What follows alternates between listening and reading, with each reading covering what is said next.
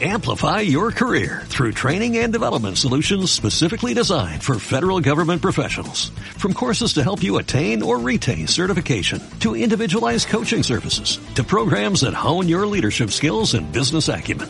Management Concepts optimizes your professional development. Online, in person, individually, or groups. It's training that's measurably better.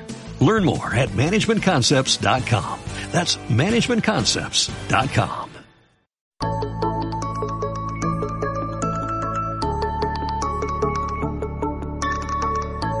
En Radio Intereconomía, en clave digital, con Ricardo Martínez. Buenos días, amigas y amigos. Estamos aquí otro sábado más a las diez y media de la mañana. No sabremos dónde estaremos la semana que viene porque me temo que lo del coronavirus va en serio. Quizá nos alojen en refugios subterráneos. Quizá por fin Trump llegue a la conclusión de que no hay que eh, tenerle miedo a una guerra comercial que se transforma en biotecnológica. A saber dónde empezó esto justamente pocas horas antes de que empezara el año de la rata, el año nuevo chino, y pocos minutos después, no, antes también de que Donald Trump en la cumbre de Davos dijera algo sorprendente, y es, ah, muy pronto, en esta segunda etapa de las negociaciones, y con ese tono, los chinos nos darán miles y miles de billones de dólares. Sabéis que el billón americano tiene tres ceros menos, pero es una cantidad muy grande. Y a uno que tiene el vicio de pensar, se le ocurre decir, si Donald Trump estaba entre la espada y la pared, con un juicio político, con las elecciones de esa manera al punto de que es de la esquina, eh, resulta que la victoria que le ganó a China en lo que él define como su primera etapa de la guerra comercial fue pírrica, porque veréis, permitidme que me desahogue porque es que esto además yo creo que nos va a tranquilizar. La gran victoria de Estados Unidos contra China en esa primera etapa fue convencer a China de que se comprometiera a comprarles 256 millones de dólares en productos agrícolas. Amigos, entre dos grandes potencias, 256 millones de dólares, es como si yo le digo a mi vecino que me molesta, vale, te compro una bolsa de pipas y me dejas en paz. Es ridículo, absolutamente ridículo. Y Trump lo sabía. ¿Cómo es que unos días después Trump anuncia que los chinos les van a dar miles y miles de billones de dólares? Pues un anuncio que aparece 72 horas después de los primeros brotes de Evo, de Evo, iba a decir, de coronavirus, y eh, cuando China se va a difundir por toda China y por todo el mundo. Ya sé que son casualidades. Pero yo ahí lo dejo. Yo creo que para evitar que Trump muestre su corona de laurel, como hacían los césares victoriosos, lo que hay que hacer es gritar abajo el César o decirle como les decían en esos desfiles triunfales al oído, recuerda que eres un hombre, no un dios.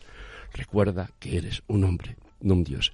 Y así hacían ese desfile militar hasta el palacio de los Césares. Creo que la mejor vacuna contra el coronavirus es que abramos los ojos, atemos casualidades y nos convenzcamos de que la Tercera Guerra Mundial empezó por lo menos hace 20 años y ya no se gana arrojando armamento nuclear sobre Hiroshima y Nagasaki. Quizá hoy la guerra del tercer mundo la gane el primero, haciendo que entre los primeros que ocupan el primer mundo se vea quién la tiene más grande. La biotecnología me refiero. ¿Y quién la tiene más alta? Los asentamientos espaciales que es que hay empresas poniendo miles de satélites en órbita que ya están cambiando el panorama celeste. Que dentro de tres años, cuando miremos a nuestras estrellas, los puntos luminosos que veremos en su mayoría serán satélites artificiales de las flotas celestes más poderosas del planeta. Que los chinos ya están creando huertos solares en la Luna, que es verdad en la cara oculta de la Luna, y que están diseñando trasladar a la Luna auténticas impresoras 3D autoensamblables para que aprovechando el propio polvo lunar se empiecen a realizar las primeras construcciones lunares. Que no es ciencia ficción, que China ahora mismo acaba de lanzar tres satélites que han salido en los medios con escasa presencia, que están simplemente asegurándose de en qué región de la cara oculta de la Luna China va a fundar su China lunar. Y esto lo saben todos los poderosos del mundo. Así que repito, quizá la mejor vacuna contra el coronavirus es que abramos los ojos y digamos, este rebaño empieza a darse cuenta de que hay mucho pastor disfrazado y mucho lobo hambriento. Empezamos.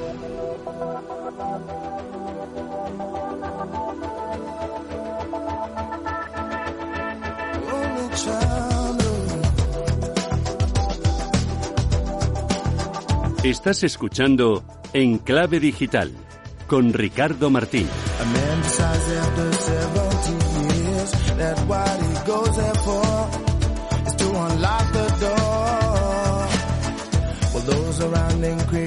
Y por si este es mi último programa de radio, nunca se sabe, pues deciros que las leyes de Murphy contradicen la probabilidad matemática. Veréis, si en una bolsa tengo 50 bolas rojas y 50 bolas azules y meto la mano utilizando la clave de ese maravilloso libro, El Secreto, y digo, oh Cosmos, dame una bola azul, oh Cosmos, deseo una bola azul, oh Cosmos, con toda mi alma anhelo una bola azul, mete la mano y sacarás lo que te manda Murphy, una bola roja.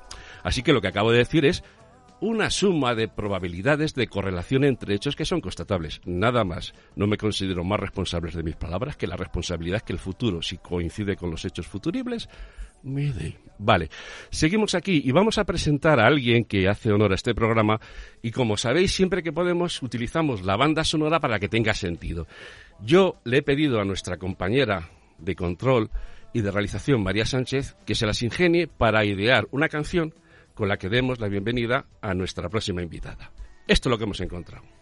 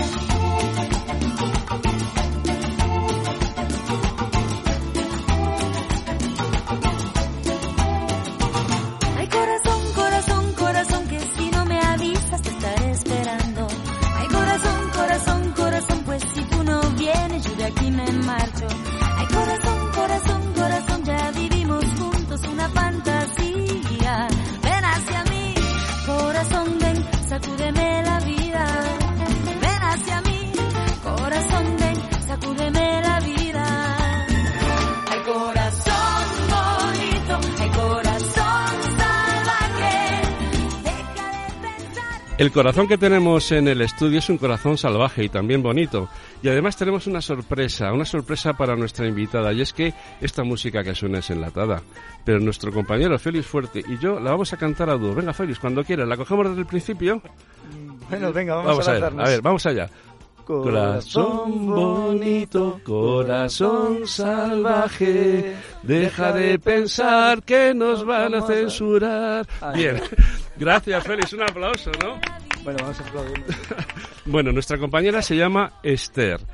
Y me da mucha rabia que normalmente uno cuando presenta a alguien dice toda su vida, jo, la diga quién está, ¿no? Esther, bienvenida, buenos días. Pues muchísimas gracias, Ricardo. Gracias por ¿De apellido? Molina. Molina. Eh, gracias a ti por venir. Eh, veréis, Esther es muchas cosas, nos lo va a contar ahora. ¿Por qué es salvaje? Porque he ideado un nuevo sistema de comunicación digital que es salvaje en el mejor sentido de la palabra. O sea, es indomable y no tiene límites. ¿Bien? y solo responde a los intereses de su cliente. Y de forma honesta, cuando el cliente se equivoca, no calla para cobrar, le educa y le explica. Pero Esther también es, desde hace tiempo, que lo es una gran periodista y comunicadora, es compañera en esto de informar, pero ella lo hace bien, a lo grande. Tiene un programa que os quiero recomendar que es Pyme Tech en la agencia F. Esther, ante todo, danos las coordenadas de este programa. Pues bueno, primero, muchísimas gracias. Es una de las mejores intros que me han hecho en el último año, seguramente. Pues sí, eh, mira, como decías, Pimetech es un programa de emprendedores para gente que no solo sea emprendedora. ¿Qué quiere decir esto? Pues que es muy ágil, que tenemos muchas voces muy enérgicas, que el contenido es realmente de calidad y la mayor parte de los CEOs y de las startups españolas a día de hoy han pasado por un programa que está dirigido y, se centra sobre todo en startups, en innovación, en tecnología. Eh, últimamente metemos de vez en cuando bastante ciencia que me llama mucho la atención y, en, en, emprendimiento, ¿no? En emprendimiento made in Spain, que es algo por lo que saca pecho normalmente y que también toca de vez en cuando algún hito internacional. Y de hecho me sorprende porque nos escuchan eh, empresarios que no están afincados en España. Bueno, al final, pues lo que contábamos un poco, eh, lo que tú decías, ¿no? Con respecto a lo digital, estamos todos hiperconectados y eso permite, eh, pese a muchos detractores que tienen las redes sociales que afirman que nos están separando, todo lo contrario. Yo creo que nos acercan de una manera mucho más disruptiva que hace 10 años y permite, pues, a alguien que esté en Chile, que nos ha pasado, que escuche un podcast de Pimetec y, y cuando venga a España, por lo que sea, se atreva a escribirme a decirme, oye, pues me encantaría si tú lo consideras salir en el programa. Ya ha pasado ¿eh? alguna vez. ¿Tenéis también a inversores, rondas de inversión? Sí, comunicamos eh, rondas de inversión. No te creas que comunicamos tantas rondas de inversión como tal. O sea, lo que buscamos son historias. Es que, es que tampoco hay tantas, por desgracia, ¿eh? hay más cada vez, pero podría haber muchas más. Hay más de lo que de lo que las empresas creen que es noticiable. Una ronda de inversión ya no es noticia y, de hecho hilo un poco también con, con la presentación que hacías de Wildcom, que es la agencia de comunicación 360 eh, que tengo con, mi socia Ana Sepúlveda, también periodista, con un perfil muy parecido al mío. Eh, escribimos en El País Retina, escribo en la revista Forbes, hago una colaboración en televisión española y, como decía, tengo, tengo Pimetec. Y Wildcom intenta no cometer los errores que hasta el día de hoy hacen las grandes agencias de comunicación, que la mayoría están chapadas a la antigua y, sinceramente, no, no tienen mucha idea de cómo funcionan las redacciones, que es imposible saberlo si no eres periodista. Es nuestro valor diferencial no conozco muchas agencias, de hecho, mm, la verdad es que no me viene ninguna. Siempre que digo esta frase solo me viene la nuestra, que tenga periodistas en activo eh, dirigiendo el, proyecto. Bueno, hablamos de agencia F. Para cualquier periodista español o española, decir agencia F es decir un icono, es decir, una empresa líder, ejemplar, que lo pasó muy mal, sobrevivió a pesar de los pesares de muchos que querían que desapareciera, porque en un momento dado fue el último rescollo de libertad de este país. Y coincido contigo, Esther, en que ahora la mayor parte de las agencias de comunicación han sustituido la noticia por el marketing. Es decir, los periodistas nos hemos vuelto tan cómodos que preferimos, en vez de buscar la noticia, y la verdad es que no venga hecha por la agencia, mm. pero claro, esa agencia de comunicación no es de periodistas, es de gente que potencia los intereses y la visibilidad gratuita en los medios de sus clientes. Claro, pero hay que diferenciar, eh, Ricardo, agencia de comunicación de agencia de noticias. Agencia F es una agencia de noticias y una agencia de comunicación pues es Wildcom y hay muchas, vamos, que no tengo ningún problema en decirlas. Pues está Axicom, que yo creo que no lo hace mal tampoco. Están algunas muy, muy grandes, tipo, jolín, justo ahora se me va a olvidar la, como la, la, grande eh, por antonomasia cuando hablamos de agencias de comunicación en España, pero hay muchas, ¿no? Y la diferencia es que la agencia F eh, lo que vende son noticias y vende información y lo que venden las agencias de comunicación pues es información sobre los clientes que llevan e intentan camuflarlo. Lo que al final es publicidad pues ese es el arte no y ahí está ahí está la diferencia entre salir o no en, prensa y tener repercusión. Eh, tener la suficiente arte, la suficiente chispa de vender una información que es publicidad como si no fuera publicidad, o sea, buscando un contenido de interés para el medio. Mm, recuérdanos de nuevo las coordenadas de la agencia F. Basta con poner en Google agencia F y accedemos a toda esa información. Bueno, sí, y concretamente a, Pimetec, eh, si ponéis Pimetec Radio en Google, Pimetec Radio Esther Molina o Pimetec Radio F, va a saliros eh, pues mucho contenido que hay del propio programa y, de, medios que se hacen eco del programa porque llevamos cinco años, cinco años ya, madre mía. Eh, Esther, para que cada vez más estudiantes que terminan periodismo y más periodistas con un montón de experiencia se puedan estos últimos transformar digitalmente y los jóvenes auparse a las nuevas tecnologías, explícanos por favor qué puede aportar un periodista a la hora de trabajar en una agencia de comunicación como Wildcon o a la hora de montar una startup que se dedica a la comunicación. ¿Cuál es la diferencia fundamental de comunicar cuando lo hace un periodista? Pues mira, primero, eh, en cuanto a las nuevas generaciones que dices que tienen que auparse a lo digital, yo creo que nacen, eh, son digitales, son, son nativos digitales, que decimos, eh, con lo cual auparse realmente casi nos dan lecciones ellos, a, mí y a, gente más mayor que yo, lógicamente. Pero perdón, nos dan lecciones a nivel tech, pero a nivel gestión empresarial, marketing, para ser emprendedores lo comentabais en las universidades, todavía es la asignatura pendiente. Sí, enseñar a emprender. Perdona, seguimos, seguimos. Y me preguntabas eh, qué tiene que hacer eh, un periodista para, para estar en una agencia como Waycom. ¿qué, qué, diferencia a una agencia de comunicación que la hace especial cuando sois periodistas los ah. que conformáis su claro, plantilla? Pues en realidad lo es todo porque ahí radica la, diferenciación, ¿no? Eh, sé perfectamente eh, la persona, el periodista que está escribiendo de tecnología en el país, eh, sé la persona que está preparando un reportaje sobre las apps más punteras de este próximo verano si te vas de vacaciones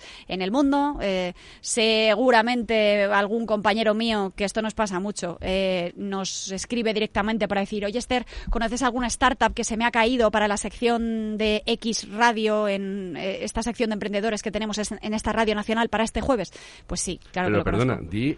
Eh, que es X y la Radio Nacional, porque aquí estamos para ayudarnos. O sea, eso de, uy, que me robo audiencia, es una sí, Pues vamos a, varias, ¿eh? vamos a, unirnos porque la audiencia lo merece todo. Y si se le puede informar de cuatro fuentes, mejor que de una. A ver, coméntanos pues a, algún colega más. A mí, me, a mí me gusta mucho personalmente también porque yo, yo empecé un poco ahí en la cadena COPE, creo que lo están haciendo muy bien. Eh, Belén Montes, eh, a la que aprecio muchísimo y la mando un besazo desde aquí, eh, lleva la sección de... Belén, te esperamos aquí. lleva la sección de emprendedores de, de, la linterna de la cadena COPE y tienen esta sección en directo que te dejan seis minutos. Seis minutos en un medio nacional es muchísimo y aporta una repercusión y un impacto brutal a nivel de redes sociales para el emprendedor, para la startup que va allí y que hay que saber aprovechar que eso es muy importante. También me gusta mucho la sección de emprendedores de Onda Cero, eh, que lo lleva Alberto. Eh, hay un montón, en realidad, en, Radio Nacional están estos cinco minutos que tienen de un montón de cosas, la mayoría son económicos, pero cada vez más están metiendo pues cinco minutos relacionados con la cultura del trabajo, cinco minutos no sé qué, y yo creo que en algún momento van a acabar haciendo cinco minutos de emprendedores. Y luego en televisión, sí, lo bueno, lo bueno de esto, Ricardo, es que cada vez somos más. O sea, ¿sabes? No, somos competencia. Total, total. Y de hecho nos conocemos prácticamente todos, ¿eh? porque es verdad que hay mucha gente, mucha gente que habla de, pues a día de hoy de emprendimiento, que toca temas, porque al final, por otra parte, pues son temas que interesan, pero, pero fíjate que me da la sensación de que no somos tantos los que realmente aportamos un un poquito de, valor, porque al final yo siempre me encuentro a los mismos compañeros en, en los eventos, siempre me encuentro a los mismos compañeros, eh, estoy yo y, están 30 más en los rankings que sacan, pues por ejemplo, el referente, que es otro medio que me gusta mucho, muy, especializado. Bueno, de José, José Torrego. José Torrego, sí. Que estará encantado seguro si nos está escuchando de acompañarte otro programa. Le pido disculpas porque cuando empezamos con Más y Mejor, hace casi un año, hablé con José, le dije si podía venir, pero como era aprendiz de productor, que sigo siendo aprendiz no productor, estaba tan agobiado con eso de montar un programa. José siempre está Yo que soy teleco y de los malos, de los cuadriculados, pues que, José, te esperamos y disculpa. El referente es genial. La portada, o sea, coges una portada y es que tienes las mejores noticias, las mejores rondas, lo más sorprendente. Mira, el referente sí que comunica muchas rondas de, inversión y además lanza de forma anual eh, un ranking, no es un ranking, perdón, es un, listado de periodistas que escribimos o, hablamos en la radio o salimos en la tele con contenidos de emprendedores, que eso para los emprendedores es oro. Todos deberían realmente hacerse. Está en la web también, ¿eh? Pero es verdad que el listado más actualizado. el listado más actualizado lo tiene en la guía de inversión que saca de forma anual y que de verdad es muy potente porque no solo aparecen periodistas, está, están todos los inversores, están todos los business angels y las startups más innovadoras, digamos, de cada año. Bien, hablas de startups innovadoras. Me lo has puesto, pero a fetén. A ver. Porque estamos en plena época de la transformación digital y esa savia, esa sangre nueva que es la innovación y la transformación digital, creo, corrígeme si me equivoco, Esther, que en su mayoría la aportan las startups tech, que son mm. todas tech, eh, la innovación joven, que bien, terminen como empresarias o empresarios, terminen alimentando de sangre a viejas corporaciones que ya están casi momificadas, son la clave de la transformación digital. Mm. Ese espíritu emprendedor tech, ¿es así? Es así, totalmente. Y de hecho, tú también me lo has puesto a huevo porque... Bueno, bueno, ¿cómo se nota que tú ya eres veterana, eh? A mí esas licencias... se están aprovechando del, talento de las startups, eh, pues todas las grandes empresas y todas las los corporates, que llamamos las corporaciones pues más grandes a nivel nacional. Eh, y además se están aprovechando de una forma muy sana y muy positiva con la innovación abierta, que, que todos conocemos a día de hoy, está en el ADN de, cualquier empresa o debería estarlo y prácticamente significa que juntos, eh, desde trabajando con terceros, pues somos capaces de llegar mucho más lejos. El lema de Welcome otra vez, si es que está todo el rato por ahí en medio, go far, not fast. Em, entre corporates y startups son capaces de hacer repita esa frase fuerza porque me encanta. Son, el, el lema de Welcome es eh, go far, not fast. O sea, llega lejos, no, rápido claro. cometen errores. La única manera de llegar lejos normalmente es eh, llegar... Esther, tenemos aquí con nosotros, y es un placer, a Jorge Fields, ahora, antes Jorge Campos, lo recuperamos gracias a que los cielos existen. Jorge fue la sabia que alimentó las primeras, los primeros brotes de Más y Mejor. Tuvo que dedicarse después a cubrir un montón de propuestas que le hicieron en un montón de universidades, empresas como experto en marketing y además por si fuera poco se nos metió a montar un fondo de inversión. Jorge, buenos días, bienvenido y lloro de emoción. Buenos días, Ricardo. Yo también estoy encantado de volver. Bueno, si alguien conoce bien en este país lo que es la transformación digital, es un colectivo al que pertenece Jorge, ¿verdad? Y Esther. ¿Cuál de cuál de todos? La transformación digital en sí que se está experimentando en España. ¿Cómo está de salud la transformación digital en nuestras pymes, en nuestras eh, corporaciones? Pues yo solo te digo que en los años 90 ya se hablaba de transformación digital y estamos en 2020 y se sigue hablando. O sea, lo que quiere decir es que eh, yo creo que va a haber empresas que, que, realmente no van a transformarse nunca y van a ir muriendo y ahora todas las que nacen ya son digitales. Entonces ya no hay transformación digital, para mí. Es decir, las que se tenían que transformar ya se han transformado porque si no ya estarían muriendo o comatosas y las que nacen ya, ya nacen con esa vocación digital. Entonces, para mí, si quieres un titular, la transformación digital es un concepto que ya para mí no tiene sentido. Igual es porque yo también vengo del mundo startup y para mí es todo, todo muy digital ya, pero en principio no, no creo que sea necesario seguir hablando de este concepto. Ahora bien, de lo que deberíamos hablar no es tanto de la transformación digital, sino cómo adaptamos todo lo bueno que tiene lo digital eh, a todo lo malo que también tiene. Es decir, tenemos un montón de cosas que, la transformación digital no ha sido capaz de resolver, que es, por ejemplo, cómo nos relacionamos realmente con nuestro cliente, cómo tratamos la información, cómo tratamos la privacidad, y esos son los retos en los que todavía las empresas siguen transformando, pero ahora todo es digital. Bueno, yo, eh, Jorge, ¿cómo se nota que vives en el Olimpo? Y en un enmarco privilegiado. Hace pocas semanas tuvimos con nosotros a una directiva de Kiocera, que es jefa de ventas, Morillo, y que es una gran luchadora además por el emprendimiento femenino. Quizá me equivoque con el apellido, no sé si es Moriño o tú la conoces, Esther. No me suena, la verdad. Pero sabes que Kiocera está avanzando muchísimo en transformación digital. Kiocera a nivel mundial organiza todos los años pide unos informes y hace unos informes enormes en los que se analiza el nivel de madurez digital en el resto de Europa y en España. Lo estuvimos analizando aquí y en lo que es la pyme eh, era terrible porque en España, según ese informe, apenas el 30% de las pymes tenía madurez digital, que no quiere decir que no tuvieran un portátil, sino el nivel de madurez digital de las pymes en España estaba sobre un 30%. De los siete países que estudió el informe, España estaba entre el tercero y el cuarto, el primero Holanda.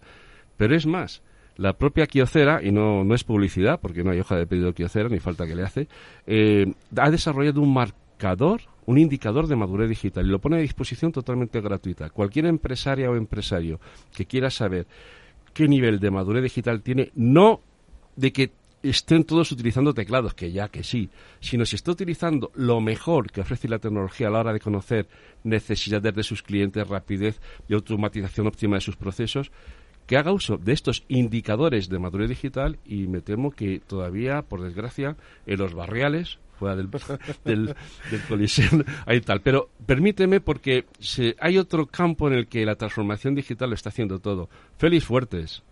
¿Qué tal? Buenos días. Hemos hecho unos coros increíbles, ¿no? De hecho, me gustaría aportar a lo que acabas de decir algo muy interesante. Eh, justamente ayer localicé que la Cámara de Comercio de Madrid eh, está sacando ayudas de 7.000 euros para ayudar a digitalizarse a las empresas aquí en España y es bueno es una ayuda un dato bastante importante porque cuando entras dentro del logo de esa web ellos tienen su medidor también de digitalización. O sea que os animamos a que lo miréis porque al final es una ayuda. Recuperando Ricardo con permiso eh, lo que tiraba yo un poco por la innovación abierta, hay muchas corporates que se sirven de las startups para digitalizarse también. ¿eh? O sea, toda la automatización de los procesos de las grandes compañías normalmente tiene que partir de alguna herramienta tecnológica que está en poder mayoritariamente de, startups eh, tecnológicas. ¿Y sabes que está también en poder de cada vez más startuperos, dicho con todo el respeto, y startuperas y millennials? La inversión. La inversión. Y Félix Fuertes, que es el director del programa Escuela de Inversiones que nos ha precedido y que está aquí todos los sábados a las 10, es un gran inversor, es un gran formador, es eh, una persona que se fraguó en las grandes multinacionales. Félix, ¿hasta qué punto la transformación digital también está transformando los mercados, generando nuevos vehículos de inversión, tokenización, criptomonedas? Bueno, eh, a priori, eh, primero un poco también apoyando lo que decía Esther y lo que decía Jorge, ¿no? Lo que decías tú. Desde un punto de vista de innovación digital, creo que ya estamos en un punto en el que los inversores, eh, a los cuales también nos considero emprendedores, o por lo menos un, inversor en startups, y además esto viene de las palabras de Eduardo eh, ¿no? Eduardo Díaz Hotchinelier, que al final estábamos en un congreso de Business Angels, se sentó delante de un sillón y él preguntó, bueno, ¿Qué piensa usted de lo que es el mundo del business angel? Se giró, miró al público y dijo, aquí no hay ningún business angel. Todo el mundo se rió, pero al fin y al cabo es que es verdad. es decir, el, hecho de que los, los inversores nos metemos dentro de la empresa del emprendedor para darle también esa cabida a poder digitalizarse, a poder eh, eh, recibir mentorías, a poder eh, encontrar otras, otros contactos que le hagan crecer. Al final la empresa necesita ser escalable y la digitalización lo permite. Y, bueno, pues yo creo que ya está, estamos en un punto de muchísima saturación en el nivel de digitalización. De hecho, esta mañana eh, estaba hablando con un muy buen amigo mío, con Jesús Pez, que es el, fundador y el presidente de la Asociación FinTech Española. Y él, eh, para que os hagáis una idea, él y yo somos inversores en, en compañías de finanzas descentralizadas. Es decir, finanzas que se, que se, que se producen en, un entorno eh, a través de una tecnología de cadena de bloques o blockchain, ¿no? que hemos hablado aquí muchas veces de eso. ¿Y por qué el presidente de la Asociación de FinTech Española invierte en, en, startups que no son FinTech? O sea, porque realmente es un engaño. Porque Realmente... es un engaño, que cuidado que es una palabra muy fuerte, a ver. No, no, no, no es un engaño las fintech, perdona. Lo que digo es un engaño el hecho de que eh, de que quieres invertir en fintech y que ahora mismo el concepto de digitalización, que sobre todo la digitalización en las finanzas es básicamente lo, lo, que genera disrupción, sabes que tenemos tres tabús en, en la sociedad, que sexo, muerte y dinero. Y... Ah, todavía son tabús. Estoy medio. Bueno, tendremos que crear un programa, otro que hable del, sexo y del dinero. Pero si la tecnología lo va a arreglar todo, el sexo al alcance de cualquier eh, eh, deseo sexual a través de cibersexo. Eh, ¿Qué has dicho? ¿El miedo? No, la muerte. Las madre y los recortes de los telómeros ya se cargan la muerte. El que sea rico vivirá para siempre. ¿Y el otro qué era? ¿El dinero? El dinero. El dinero, pero el dinero ya en cuanto la tecnología cripto llegue a ese límite de veintitantos, no sé cuántos millones de bitcoin, aquí se acabó. El único valor seguro de la humanidad y todos firmes. Como con el tema del dinero ya sabéis que en la Escuela de Inversiones que hemos estado... Eh, estás, estás, muy pesimista, Félix. Estás muy pesimista. Despedido. Eh, vamos a ver, eh, Esther. Yo quiero pedirte un favor. Y es que es tanto lo que tienes que decir, porque además estuviste ayer, no, o sea, hoy es sábado, el viernes, eh, estuviste el viernes en una cumbre de la COE dedicada a la innovación. El jueves, perdón, el, jueves, 30 de enero, efectivamente, celebramos en la sede de la COE, porque es la COE quien lo impulsa junto a la consultora de inversión, precisamente e innovación, Grupo PGS, que lidera el analista económico Pablo Jimeno. Eh, los Innovation in Company Awards, que era el punto y final de esta iniciativa de innovación abierta eh, que busca sobre todo startups de alto potencial que se alíen eh, para hacer innovación abierta con grandes empresas. Te voy a pedir que hagas doblete y mañana, domingo, en Más y Mejor, nos acompañes a las 10 de la noche contándonos los detalles de esta cumbre, que es la cumbre de la innovación. Me apunto. ¿Cuándo? mañana, domingo, a las 10 de la noche, en Más y Mejor. Que lo voy a apuntar. Vale. Amigos, amigas, muchas gracias. El domingo escucharnos más y mejor porque lo que hoy no hemos que, creído correctamente políticamente oportuno contar lo contaremos mañana para jugarnos el final o la continuidad de más y mejor. Es que hay mucho que decir y hay que abrir muy bien los ojos. Buenas horas hasta el domingo, que seáis felices y digitalizándoos o no, amaos los unos a las otras o a los otros con todo tipo de variaciones posibles, que cuantas más haya en eso del amor y del sexo, mejor.